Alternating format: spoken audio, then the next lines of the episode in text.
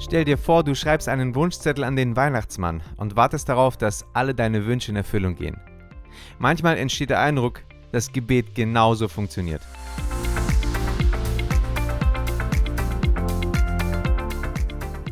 Gebet ist kein Wunschzettel. Beim Beten geht es nicht darum, Bestellungen aus einem himmlischen Katalog aufzugeben. Es ist eine tiefe und aufrichtige Kommunikation mit Gott. Es geht nicht nur darum, was du möchtest, sondern darum, eine echte Bindung zu Gott zu leben, eine Verbindung zu ihm zu haben. Wenn wir beten, was suchen wir wirklich? Ist es nur eine Liste von Dingen, die wir wollen, oder ist es eine tiefere Sehnsucht nach Gott? Wenn wir unsere Wunschzettel abarbeiten, dann stellen wir uns selbst in den Mittelpunkt und nicht Gott. Wunschzettelgebete haben folgende Ausrichtungen.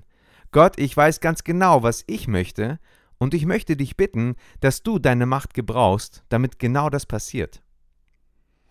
Wir wissen alle, dass unsere Gebete egozentrisch werden können, indem wir Gott als einen himmlischen Kellner betrachten, der unsere Wünsche erfüllt.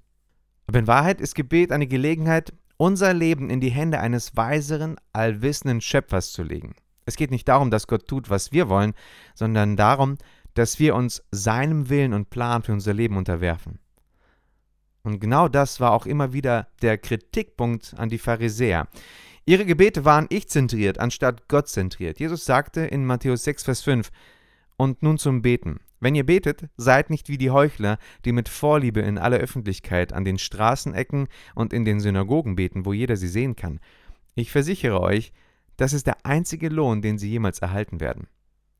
Dieses Wort Heuchler bedeutet im Griechischen eine Rolle spielen, im Lateinischen eine Maske anziehen. Ein kleiner Junge erzählte einer Verkäuferin, dass er ein Geburtstagsgeschenk für seine Mutter suchte und einige Keksdosen sehen wollte.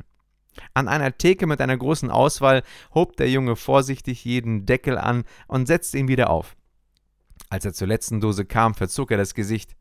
Er sagte, Gibt es denn keinen Deckel, der keine Geräusche macht? Der kleine Junge suchte kein Geburtstagsgeschenk für seine Mutter, er suchte ein Geschenk für sich selbst.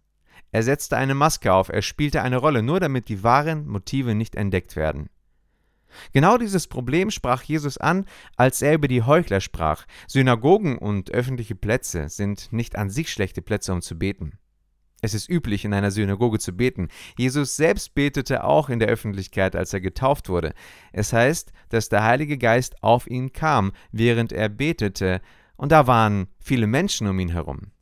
Jesus hat nichts dagegen, wenn wir in Gebetshäusern, im Gottesdienst oder wenn wir vor anderen Leuten beten. Es geht ihm vielmehr um die Frage, warum wir beten. Die entscheidende Frage ist, mit welchem Motiv wir beten. Die Pharisäer, die wollten gesehen werden. Sie wollten, dass Menschen sie für ihre Gebete bewundern. Ihnen ging es nicht um Gott, es ging ihnen um sich selbst. Beten wir, um gesehen zu werden? Beten wir, damit unsere Wunschzettel erfüllt werden? Wenn Gebet kein Wunschkonzert ist, dürfen wir denn überhaupt Bitten äußern?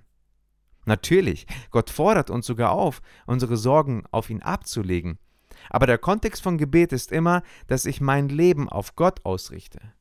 Wenn wir uns auf Gott ausrichten und ihn in den Mittelpunkt stellen, dann werden wir durch Gebet von uns selbst befreit. Und hier der Kerngedanke von diesem Podcast. Die Verbindung zu Gott befreit uns von der Bindung an uns selbst. Und das ist wahre Gnade.